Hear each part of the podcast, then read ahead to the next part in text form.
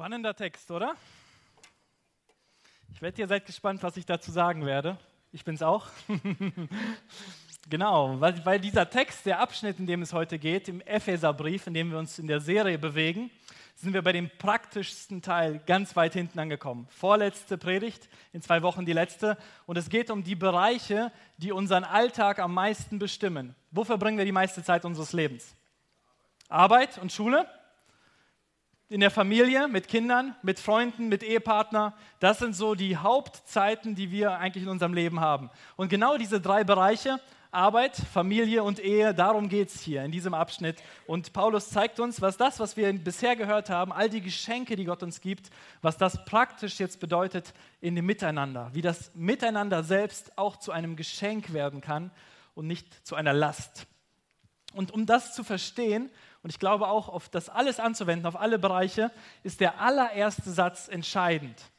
Das ist der Schlüssel, das Prinzip, um es zu verstehen, worum es hier geht. Auf den Rest wird es dann nur noch angewandt. Was ist der allererste Satz, der hier mit dem der Text beginnt? Ordnet euch einander unter. Tut es aus Ehrfurcht vor Christus. Ordnet euch einander unter. Und dieses einander unterordnen ist das Prinzip, was sich hier durch den ganzen Text zieht. Darum geht es eigentlich. Boah, was ist damit gemeint? Ist damit gemeint, dass ich mich so ganz klein machen muss, weil ich ein niedriger Zwerg und zu nichts zu gebrauchen bin und mich allem unterwerfe? Oder was genau ist unterordnen eigentlich? Ich glaube, es gibt einen anderen Text, der das schön beschreibt, richtig gut erklärt, was damit gemeint ist. Und der steht in Philippa 2 und führt das Ganze ein bisschen aus. Dort steht nämlich, Rechthaberei und Überheblichkeit dürfen keinen Platz bei euch haben. Vielmehr sollt ihr demütig genug sein, von euren Geschwistern höher zu denken als von euch selbst. Jeder soll auch auf das Wohl des anderen bedacht sein, nicht nur auf sein eigenes Wohl. Das ist die Haltung, die Einstellung, die, den Blickwinkel, die euren Umgang miteinander bestimmen soll.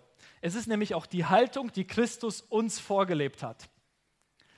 Das würde ich sagen, ist, das ist die Erklärung zu dem, was bedeutet es eigentlich, uns gegenseitig unterzuordnen. Es geht um eine Haltung, um eine Einstellung, die ich habe, wie ich andere Leute sehe und wahrnehme. Nämlich, indem ich nicht andere Leute klein machen will, auf ihre Fehler hinweisen und sehen, auf sie runterschauen, sie irgendwie schlecht machen, sondern es geht mir darum, ich möchte sie ehren. Ich möchte die anderen Menschen um mich herum hochheben, wertschätzen, achten, ihnen Respekt, Ehrerbietung entgegenbringen. Das ist meine Einstellung, laut Paulus, laut der Bibel, im Umgang mit anderen Leuten. Warum? Weil Jesus das vorgelebt hat. Jesus hat selber so mit uns, ist so mit uns umgegangen, dass er uns trotz unserer Fehler, trotz dem, was wir wissen, boah, da haben wir noch so viel Mist eigentlich, den wir manchmal mit uns rumschleppen oder wo wir manchmal überreagieren, sonstiges machen. Gott liebt uns total und Jesus hat uns gezeigt, wie man miteinander lebt und umgeht. Deswegen würde ich das und überschreiben mit dem Wort Respekt. Respekt vor dem anderen haben. Du kannst vielleicht auch ein anderes Wort nehmen, Wertschätzung, Achtung, Liebe, welches dir hilft, um das für dich zu beschreiben, hey, wie will ich eigentlich anderen begegnen? Mit was für einer Einstellung will ich mit anderen umgehen? Also in dem ganzen Abschnitt geht es eigentlich um respektvolles Miteinander, wie man das mit Ehepartnern macht, mit Kindern, Eltern, Chef und Vorgesetzten, Mitarbeitern und so weiter. Um echten Respekt, eine echte wertschätzende Haltung dem anderen gegenüber. Und das so zu machen, dass es mir, wie in Philippa 2 steht, auf, um das Wohl des anderen geht. Also es geht mir nicht nur darum, dass ich all das bekomme, was ich brauche, sondern es geht mir auch darum, dass dem anderen gut geht. Boah, das fordert mich heraus, wenn ich an manche Leute denke. Weiß nicht, wie es euch geht. Ähm, für den anderen zu denken. Und ich glaube, es gibt zwei Hilfen, die hier mit drin sind, die uns dabei helfen oder Voraussetzungen, wie wir das machen können. Das erste ist, du kannst das nicht aus dir heraus machen. Du kannst nicht so ein selbstloses Leben führen, den anderen höher zu achten, ihn wertzuschätzen, wenn du selber dir nicht total im Klaren über deine Identität bist, wer du bist, wie Gott dich sieht, dass du wertvoll, geliebt, geachtet, dir alles vergeben ist, du zu einem neuen Kind gemacht wurdest von Gott selber, dem Herrscher des Universums, dass du mit ihm täglich lebst, Vergebung deiner Schuld von ihm erfährst, Bevollmächtigung, dass du in Bereichen dich verändern darfst, die du vorher nie geahnt hättest. All das ist die Voraussetzung dafür, dass du mit anderen so ehrenfurcht, also so achtungsvoll umgehst, so respektvoll, weil du merkst, boah, ich habe das nicht verdient. Gott liebt mich so sehr. Das ist der Wahnsinn. Also das Erste ist, finde deine Identität bei Gott. Nimm deinen Wert von Gott her, aus der Beziehung zu Gott. Schau, was er für eine selbstlose Hingabe dir gegenüber gelebt hat. Alles zu verlassen, für dich am Kreuz zu sterben, für mich am Kreuz zu sterben. Er hat alles gegeben für dich, für mich. Und erst das, wenn ich das verinnerlich habe, wenn mich das beschäftigt, wenn ich das im Alltag auch merke, boah, Wahnsinn Gott, dass du mich so beschenkst, du bist einfach nur gut. Danke für das, was ich haben darf, für das, was ich genießen darf hier in dieser Erde, für meine Familie, für meine Ehe, für meine Sachen, all das Mögliche. Wenn mir das immer wieder bewusst wird, dann habe ich eine andere Haltung, ein anderes inneres Gleichgewicht. Und erst dann bin ich in der Lage, anderen zu dienen, anderen zu helfen. Wenn du weißt, wer du durch Gott bist, ist selbstlos zu dienen kein Problem mehr. Wenn du weißt, wer du durch Gott bist, ist selbstlos auch anderen zu dienen kein Problem mehr. Woher habe ich das? Wir sehen das bei Jesus in Johannes Kapitel 13. Dort steht, Jesus aber wusste, dass der Vater im Himmel, der Gott des Universums, der Herrscher, der alles gemacht hat, alles bestimmt, auch die Zukunft, wie sie ausgehen wird, nicht nur König, nicht nur Bundeskanzler ist, wirklich, der alles hat, der Vater ihm alle Macht übergeben hat. Jesus hat jetzt alles. Jesus hat alle Macht. Es gibt niemanden höheren oder größeren. Jesus aber wusste, dass der Vater ihm alle Macht übergeben hatte und er wusste, ich komme von Gott, ich gehe auch wieder zu Gott. Also er kannte seine Zukunft, seine Perspektive, wer er war, was er hatte, welche Vollmacht. Das war Jesus alles bewusst. Und was macht er? Der nächste Satz. Er stand auf vom Tisch, zog sein Obergewand, sein Mantel aus, bindet sich ein leinenes Tuch um. Dann gießt er Wasser in eine Schüssel und beginnt den Jüngern die Füße zu waschen und mit dem Tuch, was er hat, wieder abzutrocknen. Die Arbeit, die eigentlich die Diener am Eingang schon machen durften, die Füße, die mit den ganzen Sandalen bei der Wanderung durch die Wüste total schmutzig waren, voller Staub und Dreck, vielleicht irgendwo sogar in Tierabfall getreten sind, alles sauber zu machen. Warum macht er das? Warum kann er das? Warum ist das nicht unter seiner Würde? Das ist der Herr des Universums. Da ist nicht irgendwer, der da vorne steht, der jetzt gerade nichts Besseres zu tun hat. Aber Jesus wusste, wer er war und zeigt ein Beispiel damit. Das ist, das ist nicht erniedrigend, wenn du es aus einer inneren Stärke heraus machst. Wenn du weißt, dass deine Identität ein Kind Gottes ist. Total geliebt, total wertvoll. Dann kannst du auch den letzten Dreck, den letzten Mist anpacken. Es ist nicht unter deiner Würde sondern aus dem, was Gott dir gegeben hat, wie er dir begegnet, wie er dich liebt, wie, was er für dich tut, kannst du anderen weitergeben. Und das ist das wichtigste Prinzip. Wenn du dich über Gott definierst, wie er dich sieht, ist es kein Problem, selbstlos zu sein, sage ich jetzt einfach mal so. Ne? Also du musst natürlich nah an Gott dran sein und viele Dinge, aber vom Grundsatz her erledigt sich viel. Wenn du dich aber über das Dienen definierst, also entweder denkst, boah, ich muss die anderen zufriedenstellen, dass ich genug mache, immer allen Erwartungen nachkomme, oder es ist mir egal, was andere über mich denken, dann wird es immer problematisch. So. Also egal im Sinne von, lasst mich alle in Ruhe, ich bin mir zu gut dafür. So, dann wird es immer irgendwie schräg, problematisch, komisch.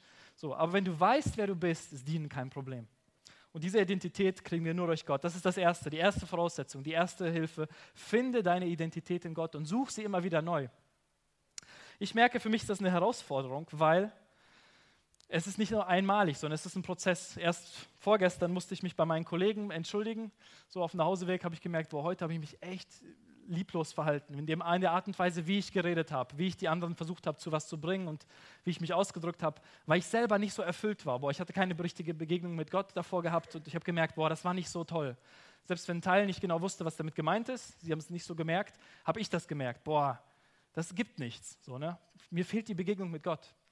Und genau so ist das. Wir brauchen ständig irgendwie diese Impulse, Begegnung mit Gott, Zeit mit ihm, Ausrichtung, weil das uns erst dazu fähig macht und erfüllt, anders mit anderen Leuten umzugehen und dass das Miteinander wirklich zu einem Geschenk wird.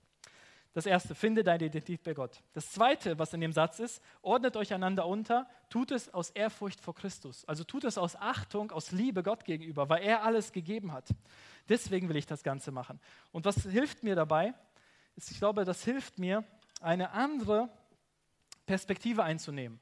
Nicht mit meiner herkömmlichen Brille auf die anderen Leute zu gucken, sondern mir bewusst einen anderen Blickwinkel, eine andere Perspektive zu nehmen, ist eine zweite Hilfe, eine zweite Voraussetzung. Das kann zum einen sein, ich versetze mich bewusst in den anderen hinein. Boah, warum ist der heute so ein bisschen schräg drauf und lässt ein bisschen Dampf ab? So, mein Chef oder mein Ehepartner oder wer auch immer, meine Eltern was ist da vielleicht passiert? So, ne? Ist er selber gerade irgendwie in einer druckvollen Situation, gerade ein bisschen schwierig, kriegt selber Druck von seinem Chef, die Zahlen stimmen nicht oder total Stress in der Schule gehabt, mein Kind, oder was ist da vielleicht los? Oder welche Wünsche, Bedürfnisse sind da vielleicht, die irgendwie nicht so ganz gestillt sind? Hey, was kann ich, wie kann ich ihm helfen? Wie kann ich ihm freundlich zeigen, ey, ich, ich schätze dich, komm, nimm dir Zeit, setz dich mal hin, lass uns so ein bisschen runterkommen. Oder was auch immer dran ist, in welchem Umfeld du dich bewegst gerade. Aber dieses zu haben, ist, glaube ich, eine Hilfe, so ein bisschen kurz in die Rolle des anderen zu schlüpfen. Wie geht es ihm wohl damit? Was für Charaktereigenschaften hat er? Was ist ihm wichtig?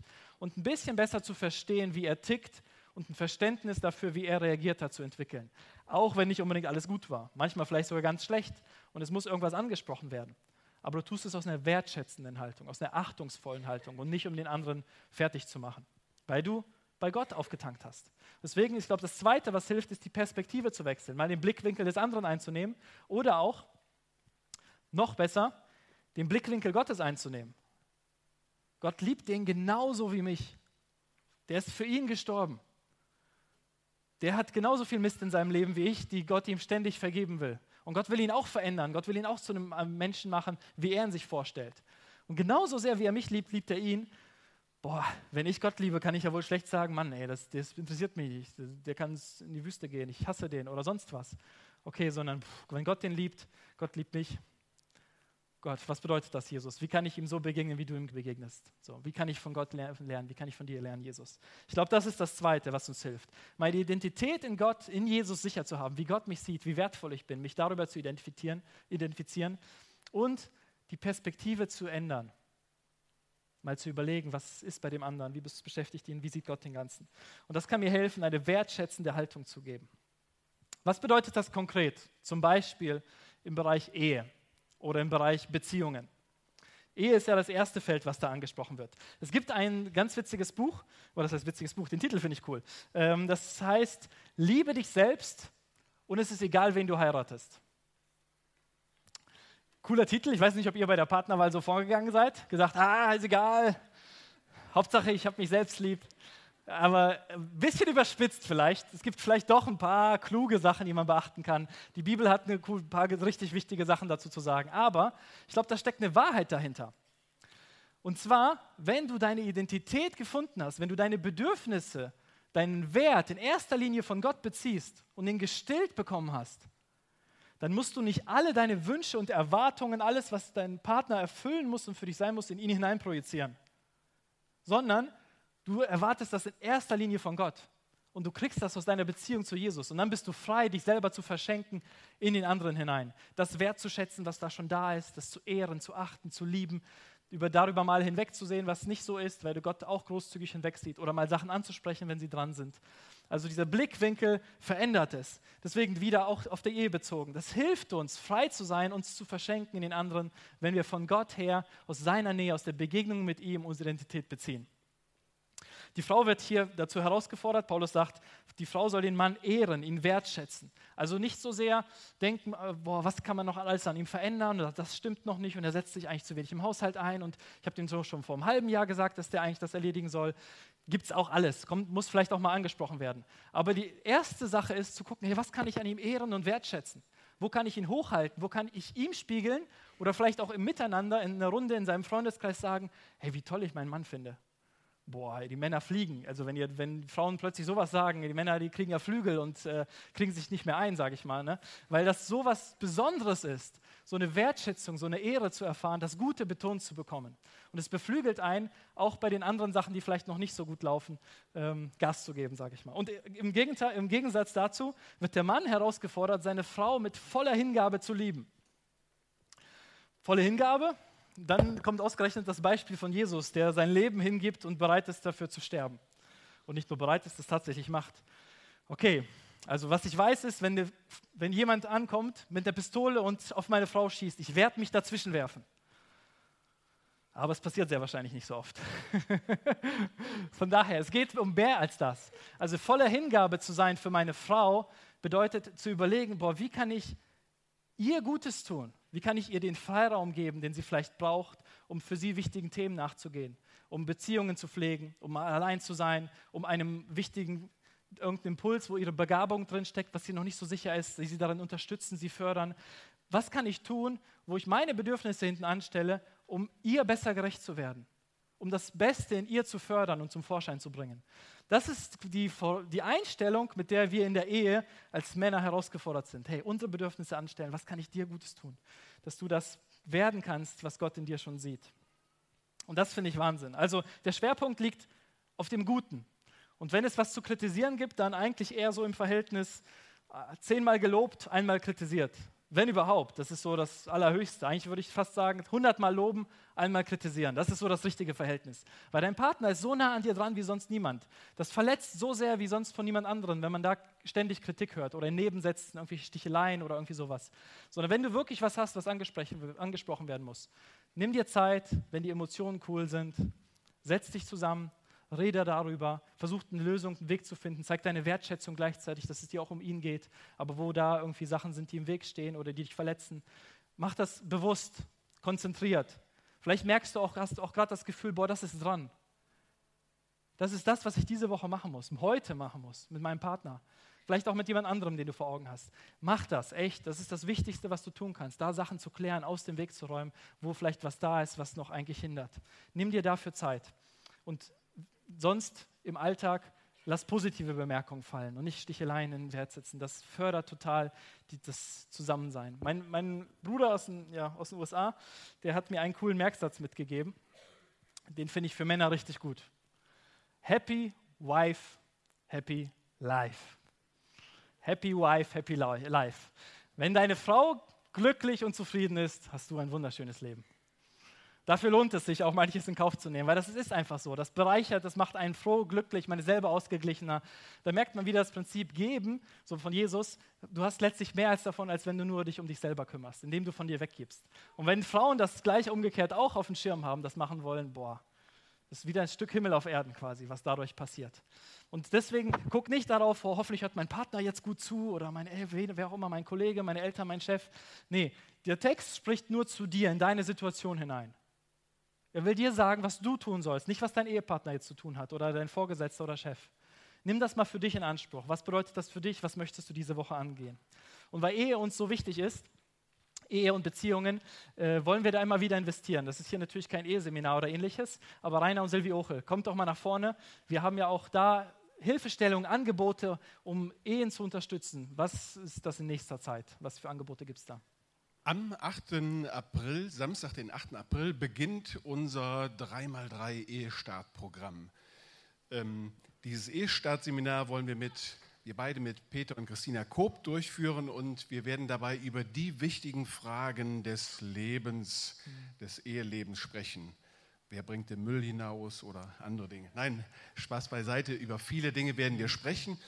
Warum 3x3 Ehestartprogramm, weil wir drei verschiedene Inhalte haben, die jeweils aus drei Terminen bestehen. Es gibt drei Seminarabende, es gibt drei Einzelcoachings, die wir paarweise durchführen werden.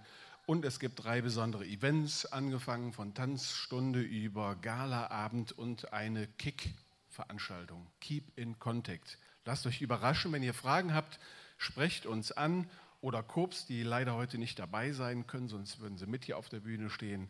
Ja, so viel zum Ehestartprogramm. So sieht der Flyer aus. Ihr seht ihn an der Wand.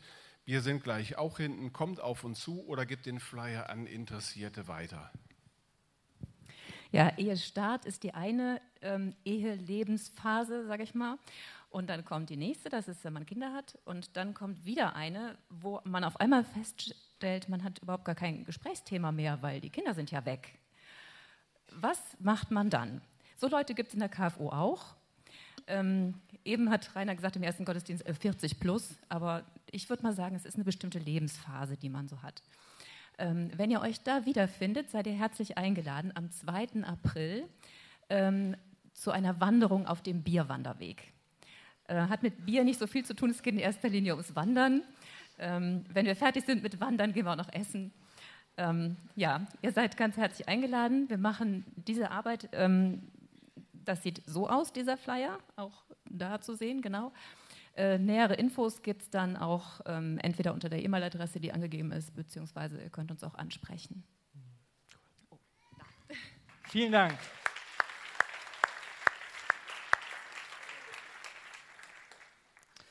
Genau, ich glaube, dass es eher eine Grundeinstellung ist, um die es geht, wie ihr vielleicht merkt. Den anderen höher zu achten, dem anderen sein Wohl, sein Bestes zu suchen. Und wer dann den Müll rausbringt, keine Ahnung. Wenn die Frau will, dem Mann das Beste tun will, der Mann der Frau. Ob, wie man entscheidet, ob man in eine andere Stadt umzieht, weil sich der Job wechselt, wo man die Kinder hinschickt, auf welche Schule. Das sind tausend Fragen, die bleiben aber mit einer anderen Einstellung, mit der man das Gespräch sucht. Wenn wir den anderen verstehen, wertschätzen, hören, warum er was so achtet, man guckt, was man kann, kann man dem anderen abnehmen, nicht, was kann man noch an den anderen schön alles weitergeben und so weiter. Also es hat eher eine Herzenshaltung zu tun, als ganz praktisch zu sagen, was bedeutet das jetzt? Und so ähnlich ist das auch für die Bereiche Eltern, Kind und ähm, Vorgesetzter, Mitarbeiter. Eltern-Kind ist ein zweiter Bereich. In dem Text werden auch die Kinder herausgefordert zu sagen, hey, respektiert eure Eltern. Begegne ihnen echt mit Respekt, mit Achtung. Nicht so irgendwie, sondern hör auf deine Eltern. Das ist wichtig. Hör auf das, was deine Eltern dir zu sagen haben. Die wollen in der Regel dein Bestes. Nicht immer, aber in der Regel, die meisten Eltern wollen dein Bestes geben. Und Eltern das sind gleichzeitig dazu herausgefordert, nicht so nach Lust und Laune, boah, ich habe gerade Frust, ich lasse das irgendwo aus, so und irgendwie zu entscheiden, mal werde ich laut, wenn mein Kind was mal was nicht, sondern liebevoll, konsequent zu erziehen. Und der wichtigste Grundsatz für Eltern ist, erst Beziehung, dann Erziehung. Also wenn die Beziehungsebene stimmt, wenn deine Kinder merken, boah, du hast die echt lieb, du schätzt sie auch in ihrer Eigenart, wie die unterschiedlich sind, das einzelne Kind. Du hast, nimmst dir Zeit für die und begegnest denen so, dass du die schätzt, förderst, ihnen weiterhelfen willst, sich zu entwickeln. Dann kannst du ihnen auch super leicht Konsequenzen zeigen, Grenzen ziehen, verständlich machen, was nicht geht. Wenn die Beziehung stimmt, ist die Erziehung halb so schwer und viel einfacher. Deswegen ist das, glaube ich, der wichtigste Grundsatz für Eltern. Erst Beziehung, dann Erziehung.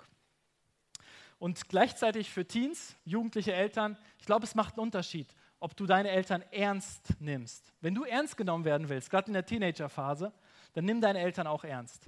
Wenn die dir irgendwie was sagen, wann du vielleicht zu Hause sein sollst oder was dir wichtig ist, auch in Bezug auf deine Freunde, auf Alkohol, die Eltern sind nicht immer cool. So, auch in der Art und Weise, wie sie was rüberbringen. Aber versuch mal auch da dich hineinzuversetzen, warum sagen die das wohl? Gibt es vielleicht irgendwas, ist so eine Kleinigkeit da dran, die vielleicht stimmen könnte?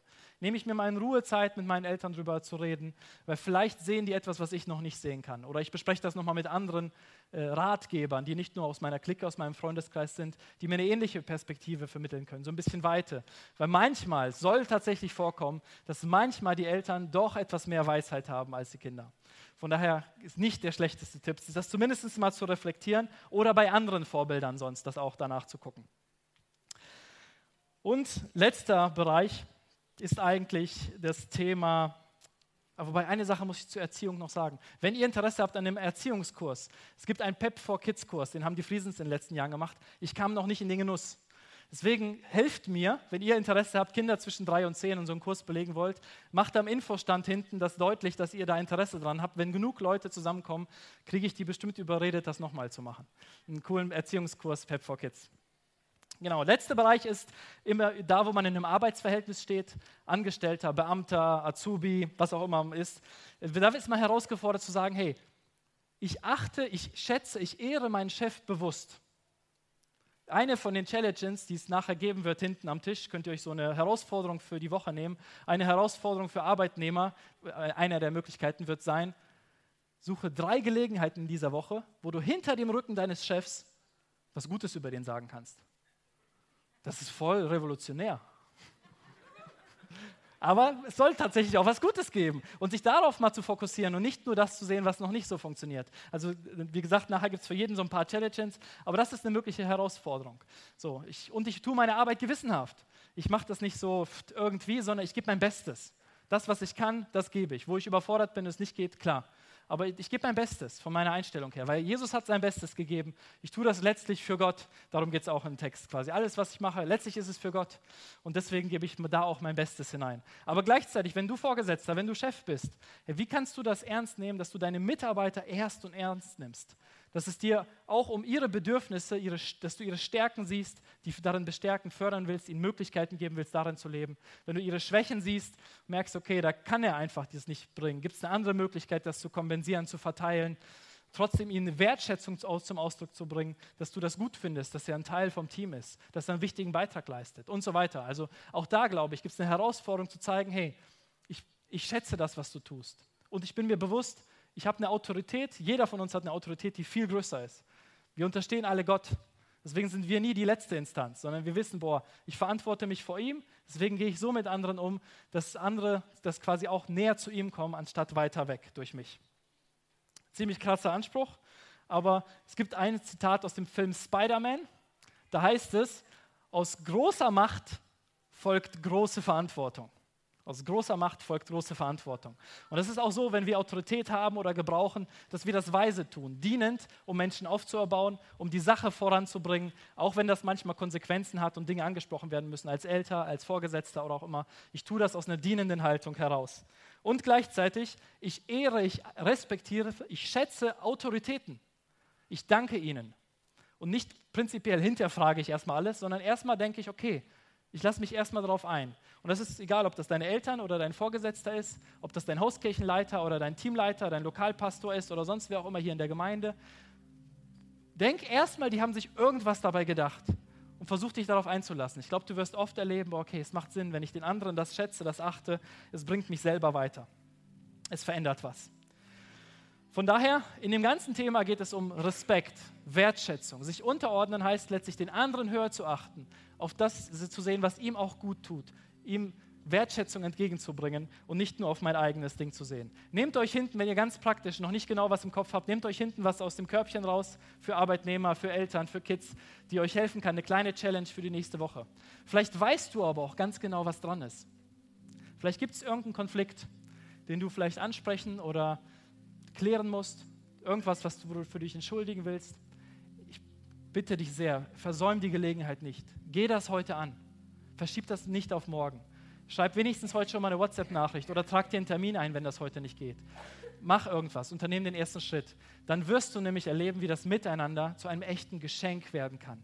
Aus der Identität Gottes, ich bin total befreit und geliebt, mir ist alles vergeben und ich kann diese Liebe an andere weitergeben.